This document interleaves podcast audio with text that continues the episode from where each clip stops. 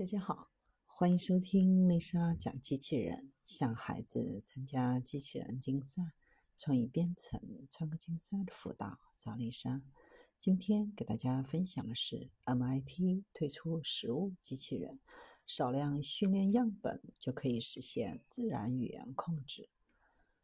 MIT 的这项新成果让取物机器人变得更聪明了。不仅能够理解自然语言指令，还能够拾取没有见过的物体，大家再也不用担心找不到东西了。研究人员将二 D 特征嵌入三维空间，构建出用于控制机器人的特征场 F3RM，这样在二 D 图像当中构建的图像特征和语义数据就能被三维的机器人理解并使用。不仅操作简单，训练过程当中需要的样本量也很小。在 F3RM 的帮助下，机器人可以娴熟地拾取目标物体，哪怕是从来没有遇到过的物体，也同样不是问题。比如各种玩偶。对于场景中的同种物品，还可以根据颜色等信息来进行区别。比如，可以分别拾取同一场景当中蓝色和红色两种不同的螺丝刀，还可以要求机器人抓取物体的特定位置。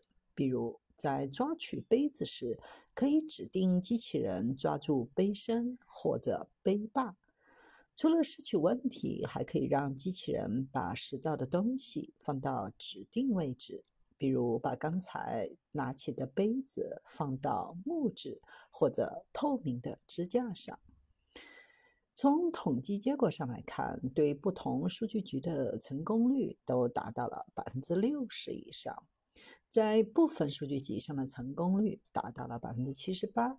对于由语言来控制的操纵，也有百分之六十二的成功率。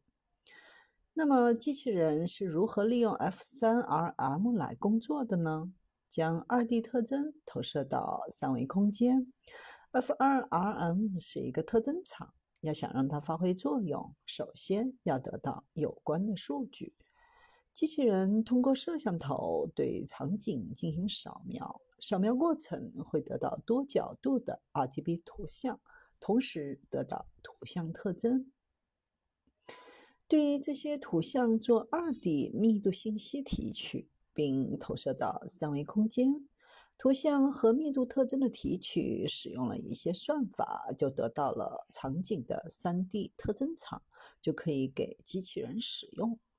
得到特征场后，机器人还需要知道对于不同的物体需要如何操作才能拾取。在这个过程当中，机器人会学习相对应的六个自由度的手臂动作信息。